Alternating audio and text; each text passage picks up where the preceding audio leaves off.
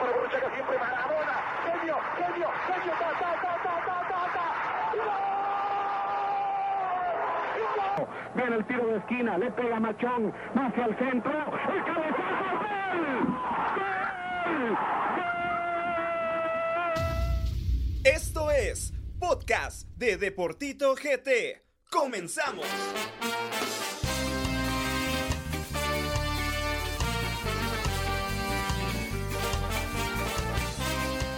Bueno, bueno, bueno, bueno, bueno, bueno, bueno, bueno, bueno, bueno, bueno. Hemos vuelto, señores. Muy buenas tardes, muy buenas noches, muy buenos días a toda la gente que nos sintoniza a través de todas las plataformas de los podcasts de Deportito GT. Mi nombre es Gabriel Rodas y en este momento, señores, inicia la segunda temporada de los podcasts, estos podcasts que han identificado tanto a esta plataforma deportiva. Y quiero darle la bienvenida a alguien que debuta en estos podcasts, Javier Cifuentes. Buenas noches, ¿qué tal? ¿Cómo estás?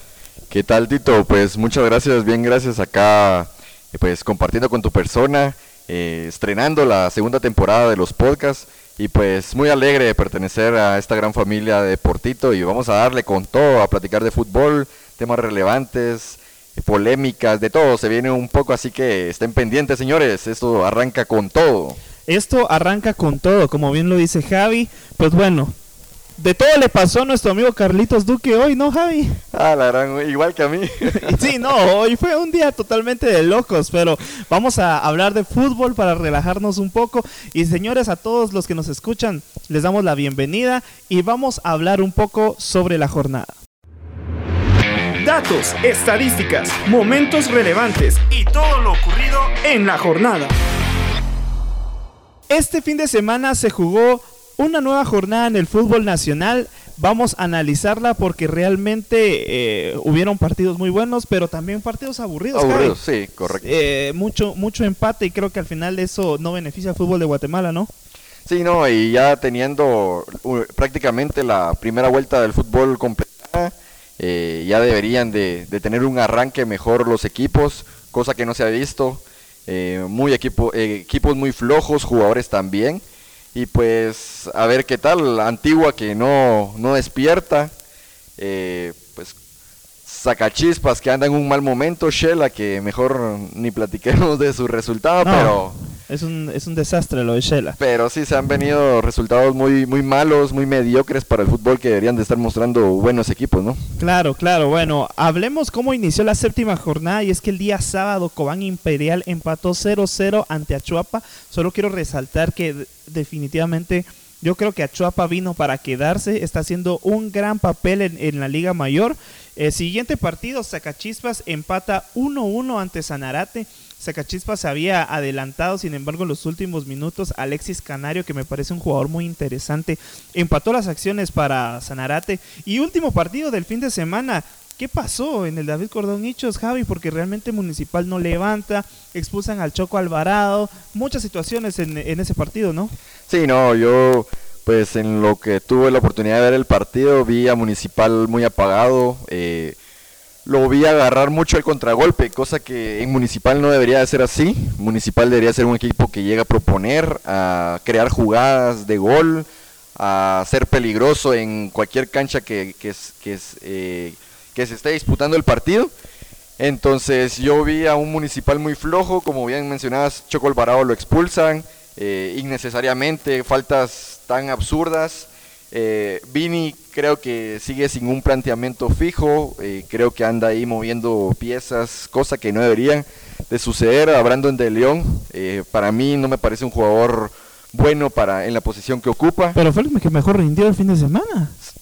Eh, con Yanderson Pereira también, o sea, Yanderson tuvo un sí, buen partido. pero eh, hablas de Brandon, que realmente, obviamente concuerdo con tu persona que, que no es un jugador que tal vez sea para Municipal, pero fue el que mejor jugó. Correcto, sí. Eso te da una pauta que Municipal realmente deja mucho que desear, ¿no? Sí, y prácticamente las eh, todas las llegadas fueron para el equipo de Guastatoya.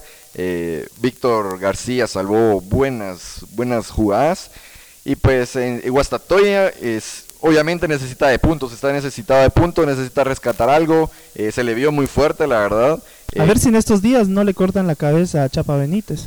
No lo creo, yo creo que lo van a dejar terminar terminar el, el Pero es que. Guastatoya está jugando Sí, demasiado está mal. jugando. Y también tenemos que eh, darles a entender a todos de que Guastatoya es, eh, de, para mí, en el top 4 de los mejores equipos de Liga Nacional en la actualidad. Sí, no por nada ha ganado los campeonatos que, que tiene, ¿no? Con buenos jugadores y creo que prácticamente en la plantilla solo unos cuantos jugadores se le han ido a, a Guastatoya y de ahí pues pues han venido siendo los mismos y, y no han venido rindiendo. Marvin Ceballos deja mucho que desear. Eh, yo eh, este fin de semana se le vio un juego muy brusco, cosa que yo digo que anda desesperado por, por el nivel que anda mostrando, No. que no es el adecuado. Definitivamente. No es el nivel que mostró en Leones Negros, o sea, es un Marvin Ceballos completamente distinto al que se le vio jugar en México. Entonces, vamos a ver cómo, cómo levanta Municipal este juego del miércoles con, con Cobán Imperial. Y pues, a ver qué tal. Del 1 al 10, ¿cuánto calificase la actuación de Municipal? Un 5, un 5 se le ve muy pobre. No, yo, yo le, yo le, yo, para mí es mucho menos. Definitivamente Municipal no levanta. Y a ver qué pasa con el profesor Sebastián Mili, porque a mi parecer se le están acabando las ideas.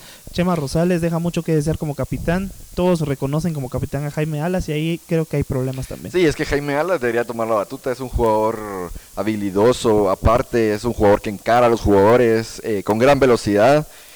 Y pues al final eh, le dieron el puesto de, de capitán a Chema, lo ha hecho muy bien en algunos partidos, en el partido de Guastatoya vino pues no tan bien. Y a ver qué tal, a ver qué tal. eh, la confianza Sebastián Vini pues la tiene, ojalá que, que siga demostrando el nivel de antes que, que había venido con los clásicos, ganando, eh, algunos empatando. Y ahorita creo que si se enfrenta un Rojos Cremas, creo que lo terminaría perdiendo eh, Sebastián Vini, a pesar de las actuaciones que, de, comunicaciones que no han sido tan buenas también. Claro, definitivamente. Pero bueno, con esto finaliza lo que ocurrió el día sábado y el día domingo se jugaba en Santa Lucía Cotzumalguapa el partido entre eh, Santa Lucía ante Malacateco. Lo ganan los toros con anotación de Pedro Báez. La verdad que el paraguayo me parece un jugador muy, muy bueno. No le doy muchos torneos vestido de, de toro. No. Eh, claramente se irá a otro equipo. Es un excelente jugador. Y por otra parte, la vapulea, por decirlo así. No sé cómo calificarlo de otra forma, pero Ah, un resultado impresionante que nadie se esperaba, o sea, definitivamente. O sea, fue una aplastada la que le metió Iztapa a Xelajú Mario Camposeco. Que debo decirte algo, Javi. A mí, Iztapa siempre me ha parecido un equipo muy interesante. Eh, en todas sus líneas es un equipo que está muy bien armado. Eh, pues no entendí tal vez en su momento por qué se fue Germán Nis, pero sin embargo lleva, llega Toto Kovar, que para mí es un jugador muy, muy cumplidor, que incluso está en el 11 de la semana. Eh, eh, Iztapa vence 5 por 0 hacia la Júmero Camposeco, Pedro Samayoa, Julián Priego, Camiani Félix, eh, Félix perdón, y Lainer O'Neill García eh, fueron los encargados de anotar eh, los goles en favor de los peces Vela y Shela, que definitivamente no levanta. Yo te digo algo, Javi. Para mí, desde el inicio, Walter Claverí no debía ser técnico de Shela Júmero Camposeco. no, claro, y a se le vio un arranque de torneo súper impresionante, ganando partidos, eh, encabezando eh, los goleadores Israel Silva, que en este partido se lesiona, lastimosamente. Eh, hay Pero fue una lesión eh, que, Sí. eh, que está pasando ahí también con los árbitros. Correcto, con los árbitros y la dejó pasar, igual que en el juego de, de Guastatoya y Municipal hubieron jugadas que sí tuvo que haber sancionado más fuertes el árbitro y no lo hizo. Entonces eh, con Shela, pues creo que a su jugador habilidoso fue que votaron y un equipo no se debería de, de dar al 100% solo por un jugador, sino que por eso lo conforman 11 jugadores en cancha y los demás en banca, porque son relevos, tienen que jugar ah, eh, un buen... Se les tiene que ver un, plan- un buen planteamiento en el equipo, cosa Claro. que con Xelajú se ha visto muy, muy, muchas individualidades que no deberían de estar pasando. No, definitivamente. Y, y- y- y es que Shela tiene muy buenos jugadores en todas sus líneas. O sea, lo de Coca Castellanos para mí es muy bueno. Chicho Mingorance es un jugador Correcto. excepcional. Pero. Y Chicho no se le ha visto nada en esta temporada. No, no. Y Muy con apagado. Antigua, con Antigua y con Municipal, Es otro rollo. el Igual top- con Siquinalá. correcto, igual que con Siquinalá. Entonces, realmente eh, es preocupante lo de Shela. Bueno, 5 por 0 vence el Deportivo Iztapa a, eh, a Xelajú Mero Camposeco. Ya me estoy distrayendo un poco, pero bueno, se cierra la jornada En el Doroteo Guamuch Flores con el partido ante Comunicaciones ante Antigua GFC. Eh, me alegra bastante lo de Bananín. Creo que es un jugador que merece muchos más minutos de los que ha jugado en, Liga Mayor con Comunicaciones. Eh, y eso lo demostró hoy con un gol. Nicolás Martínez, que está creo que acostumbrado a vacunar a los cremas. está acostumbradísimo y en la misma portería. Y sin embargo, Comunicaciones eh, cuenta con un jugador distinto y este es Andrés Lescano, ¿no? Sí, correcto. Sí, con, con el tema de Kevin Grijalva, pues es un jugador eh, muy talentoso que debería estar en la titularidad, a mi parecer. Claro. Eh, hoy vi jugar unos minutos de él y pues súper bien. Y estaba leyendo unos comentarios en Facebook en donde mencionaba eh, varias personas, aficionados de comunicaciones, que ya eh, muchos defensas en la línea de comunicaciones ya no deberían de estar, deberían de ser sustituidos y Kevin Grijalva es uno que merece la titularidad. Claro, definitivamente. Entonces, vamos a ver si por ahí lo mete Tapia. Ah, hay que tomar en cuenta que esa posición la, tomaría eh, en su lugar a Allen Yanes, ¿no? Correcto. Pero eh, el profesor Tapia también acostumbra a, utilizar a Yanes y a Steven Robles un poco más adelantados. Entonces, creo que sí es la oportunidad de Bananín para, para poder demostrar de que está hecho para jugar de comunicación. Lo ha hecho demasiado bien. Con esto finalizamos todo lo que ocurrió en la jornada del fin de semana y vamos con la cápsula que nos tiene Julián Hernández. Adelante, Julián. Gracias, Tito. Les comento lo que nos dejó la jornada número 7 del torneo de Apertura 2020. Se anotaron un total de 11 goles, 7 corresponden a jugadores extranjeros y 4 corresponden a jugadores nacionales. El portero menos vencido sigue siendo el uruguayo Rafael García, quien solo ha encajado 3 goles. El máximo goleador del torneo es Camiani Félix, jugador del Deportivo Iztapa, anotando 7 goles en lo que va del torneo. El primer lugar de la tabla general, recordemos que clasifican los primeros 8 lugares, es Cobán Imperial, le sigue Municipal, Iztapa, Achuapa, Malacateco, Comunicaciones, Antigua GFC, y como octavo se encuentra Shelahu. La próxima jornada se disputará el miércoles 14 de octubre, en el cual tendremos partidos interesantes como el Cobán Municipal y Sanarate Guasatoya. Esos partidos corresponden a la jornada número 6 que no se pudo disputar el fin de semana pasado. Muchas gracias Julián, con esto finalizamos eh, la jornada y vamos a platicar quiénes fueron los mejores en el 11 de la semana. Profe, ¿quién entra hoy? El 11 de la semana. Atención señores, y vamos a platicarles acerca del 11 de la semana. En el arco, Rafael García de Municipal, definitivamente si no hubiera sido por sus atajadas, creo que Municipal por ahí hubiera perdido el partido. Una línea de cuatro con Kevin Grijalva de Comunicaciones, Roberto Cobar de Iztapa, Sixto Betancur de Malacateco y Eduardo Soto de Cobán. En la media cancha, Julián Priego de Iztapa, Brandon de León de Municipal, Pedro Samayoa de Iztapa, Andrés Lescano de Comunicaciones y dos delanteros, Carlos Camiani Félix de Iztapa y Pedro Báez de Malacateco. ¿Qué te parece este once? En la delantera los mejores hoy en día del torneo, definitivamente. En la media te discutiría Brandon de León, por lo que había comentado. Sí, claro. Pero ahí dejémoslo. Sí. y, en, y en la delantera, pues se estrena Kevin Grijalva en el 11 de la semana. En la defensa. Correcto, sí, en la, en la defensa, correcto. Y en la portería, pues por las atajadas que tuvo el fin de semana, que no fueron muchas, pero fueron contundentes, certeras, eh, dejaría a Víctor Rafael García. Definitivamente. Bueno, con esto finalizamos el 11 de la semana y vamos a escuchar qué datos curiosos tiene sobre este 11 Julián. Adelante Julián. Gracias Tito. Conforme el 11 ideal de la jornada que realizaste, te tengo tres datos interesantes. El primero es que Rafael García, arquero de Municipal, es el portero menos abatido del torneo de Apertura 2020. El segundo es que el delantero paraguayo Pedro Báez es el máximo exponente de cara al gol para los Toros de Malacateco, anotando cuatro goles en lo que va al torneo. Y el último es que el delantero mexicano Carlos Camiani Félix ha anotado doblete por partido consecutivo. Sí, por partido consecutivo frente a Malacateco y frente a Shelahu. Bueno, esto ha sido todo de mi parte. Me despido de este gran equipo de trabajo. Las cápsulas son cortesía de Calle Sport Regresamos con vos, Tito. Bueno, con esto finalizamos y ahora sí. ¿Estás listo, Javi? Porque nos toca hablar sobre el deportema. Así que, Démosle. adelante. Este espacio fue creado para el debate y la polémica sobre un tema específico. fue fuera del área, man. Te dejamos con el Deportema. ¿Qué pasa con nuestro fútbol? Seguramente es una pregunta que nos hemos hecho todos eh, durante estos últimos días y más aún con el tema de selección nacional que realmente ha dejado mucho que desear. Si bien el profesor Amarini ha hecho un buen trabajo a mi forma de ver, creo que definitivamente en general el fútbol de Guatemala deja mucho que desear. Si nos ponemos a comparar lo que ha pasado con Costa Rica, con El Salvador, con Honduras, incluso con Panamá, que fue a un último mundial, es un crecimiento que ha tenido durante el transcurrir de los años. ¿Qué ha pasado con Guatemala? Dos años de suspensión, infraestructura mala, corrupción.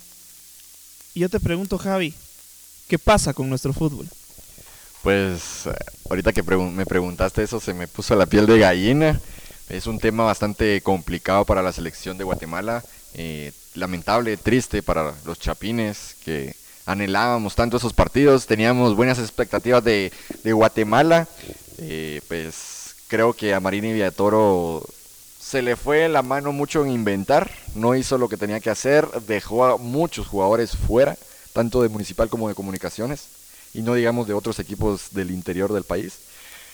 Y pues es un tema complicado, México nos gana 3-0, eh, se vio un partido eh, muy pobre para Guatemala, eh, México lo jugó, fue un partido soñado para ellos, y con Nicaragua pues un partido, o más bien una selección de Nicaragua que no está muy, muy acostumbrada al fútbol, no creo que Guatemala es el que es el es el país que más ha invertido para la selección y aún así no se le pudo ganar a una eh, selección de Nicaragua que se vio muy mal en la cancha. Por momentos tuvo eh, empujes buenos y pues no sé la verdad yo creo que este tema eh, se va a complicar demasiado y a Marini Villatoro posiblemente puede que termine fuera Definitivamente es un tema muy complicado y, y toca hacer un análisis de lo que sucedió en esta última fecha, en donde, pues, si bien Guatemala no tenía planificado enfrentarse a México, pues tocó.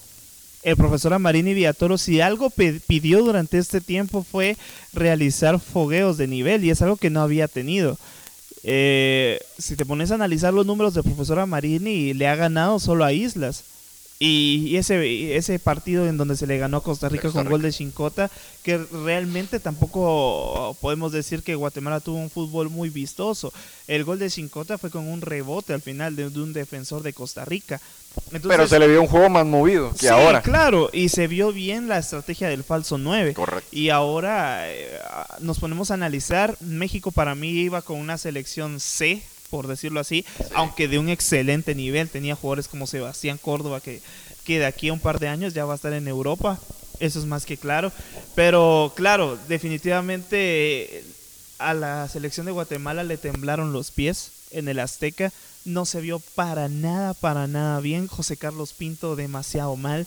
Pero al final de cuentas creo que fue esa estructura de juego que puso a Marini en donde se dedicó a inventar, ¿no? Sí, y ahorita que mencionabas del falso 9, Alejandro Galindo, a mi parecer, un jugador en comunicaciones muy bien, pero en Guatemala es un jugador que, que no rinde, o sea, es un jugador muy, muy lento, porque para nuestro fútbol un jugador así pues está bien, pero para enfrentarnos a selecciones ya poderosas como lo es México, con, eh, con jugadores súper habilidosos, o sea, Alejandro Galindo se queda corto, entonces no corría.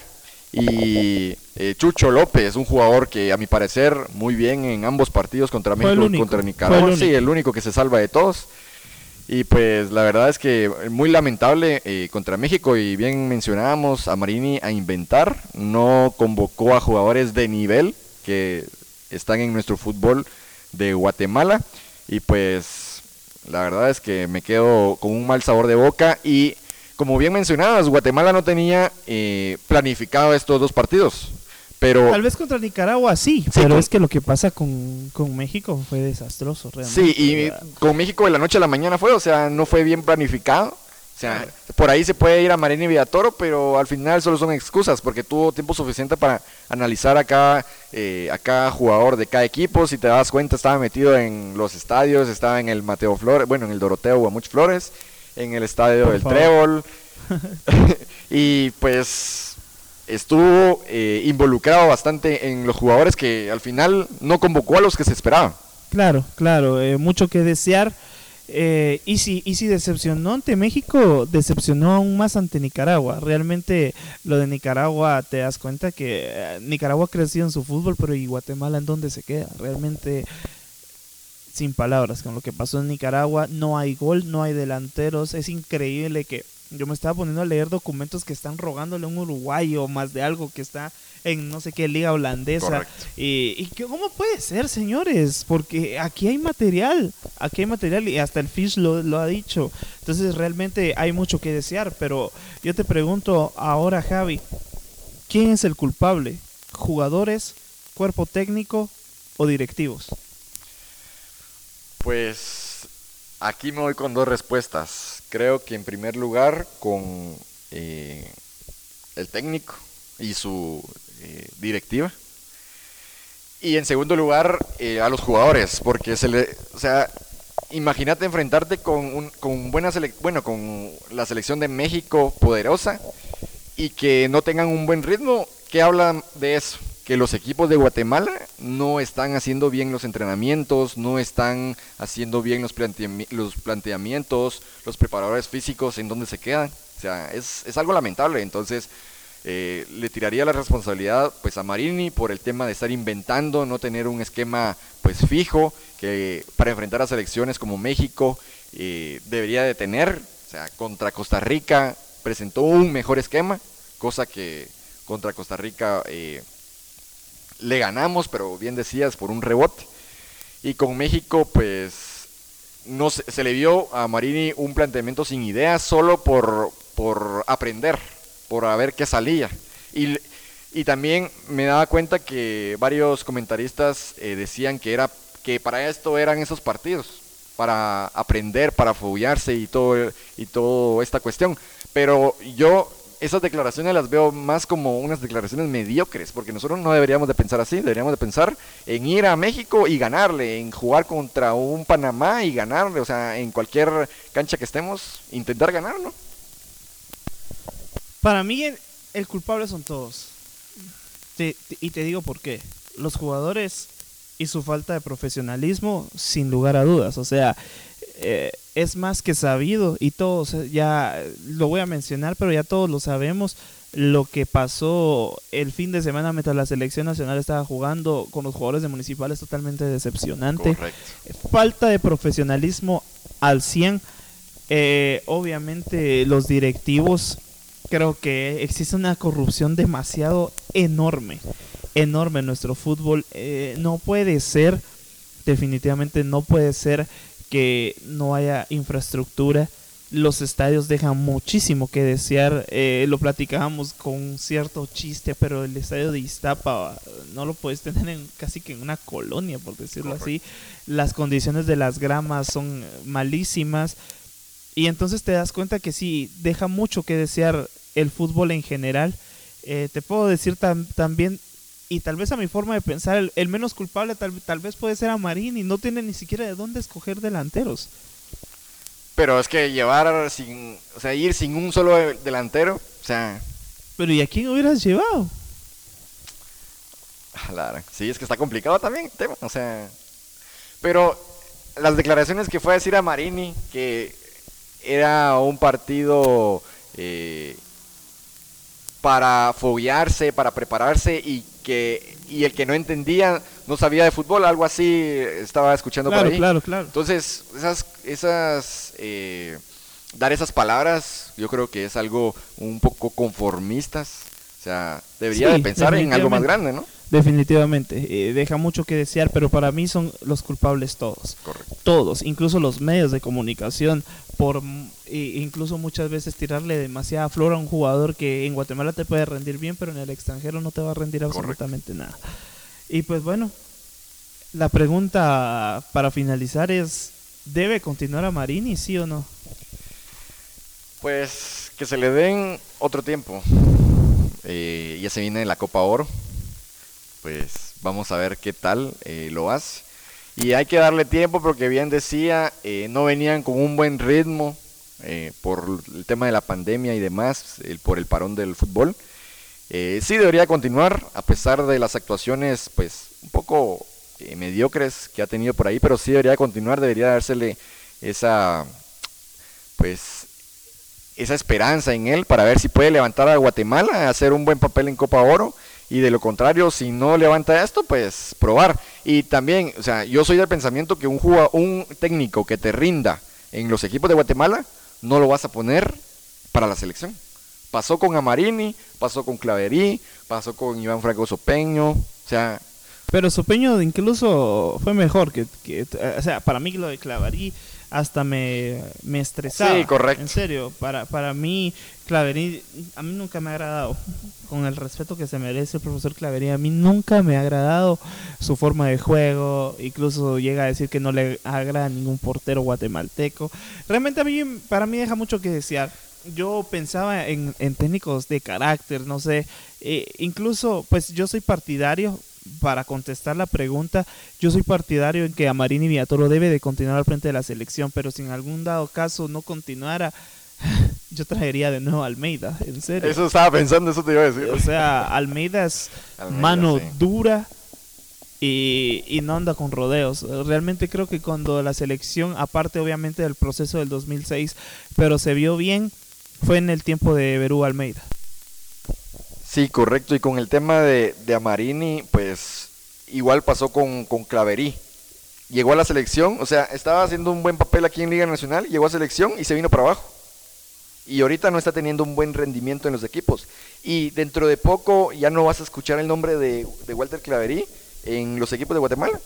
Y ojalá que no pase esto, esto, esta situación con Amarini Villatoro, porque la verdad es un buen técnico aquí en, aquí en la Liga de Guatemala. Eh, sí la hace. Guastatoya se llevó dos campeonatos, si no estoy mal. No, y hay que resaltar de que profesor Marini Villatoro, aunque ahorita muchos no anden eh, inclinándose con la forma de trabajo de él, eh, a mí me gusta. A mí me gusta la forma de, de trabajar del profesor. Es un profesor muy estudioso, eh, sabe lo que hace, sabe lo que dice. He tenido la oportunidad de platicar con él y definitivamente me parece una persona excepcional y creo que debe continuar. Sí, es que tiene talento, él tiene talento. Él se fue a follar, tuvo una temporada que se fue a follar con los mejores técnicos, a seguir preparándose. O sea, él eh, preparado está. Solo le falta el carácter de convocar a los eh, jugadores eh, buenos que tengamos aquí en la liga y seguir con el trabajo que venía haciendo en Guastatoya. En Guastatoya venía haciendo un trabajo pues fabuloso, eh, soñado prácticamente. Y yo digo que debería de seguir en ese ritmo. Creo que ahorita por, por tener a otros, a otra gente en su cuerpo técnico, pues se ha venido un poco para abajo, pero debería agarrar ese, ese, esa autoridad que él tiene y, manejar a la selección como ha manejado a los equipos que ha dirigido. Claro, claro, definitivamente. Y, y- y con esto finalizamos la segunda temporada, primer capítulo eh, de los podcasts de Deportito GT. Costó, créanme que costó que, que esto se llegara a dar, pero creo que estamos muy contentos. Javi, para empezar, ¿cómo te sentiste?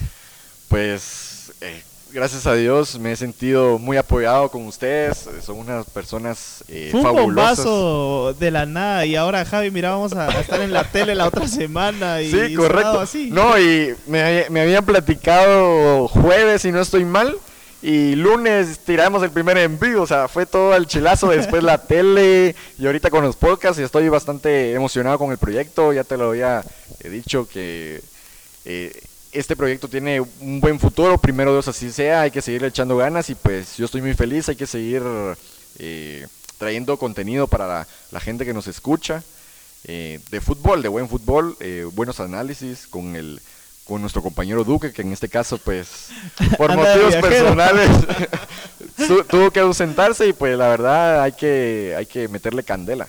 No, claro, no, y nosotros agradecerte, creo que eh, definitivamente Mirna la hizo de, de Florentina Pérez, ya se lo he dicho que la hizo muy bien, creo que... eh, Buen ojo. eh. Sí, no, no, para mí sos una gran persona y, y tenés este lugar para que crezcas todo lo que querrás y esta es tu casa y bienvenido a la segunda temporada y esperamos que no solo estés en la segunda, sino en la tercera, en la cuarta y todas las demás, ¿no? Primero Dios, ahí vamos a, a procurar estar en, en todas, estar en la televisión, eh, seguirle echando ganas al proyecto Deportito que ya te seguía, yo te había comentado que ya te seguía Sí, en redes sociales y me pareció una página pues excepcional, eh, fabulosa. Y cuando me platica Mirna sobre el proyecto, no sabía eh, con quién ni de qué proyecto me estaba platicando. Solo me dijo, ¿te querés unir hablar de fútbol, hablar full de los rojos? Me dijo, yo, está bueno. Y aquí estamos echándole. Y prepárense de todo un porque vamos a, a ir hablando, teniendo más polémica Sí, y de, de todo, ¿no?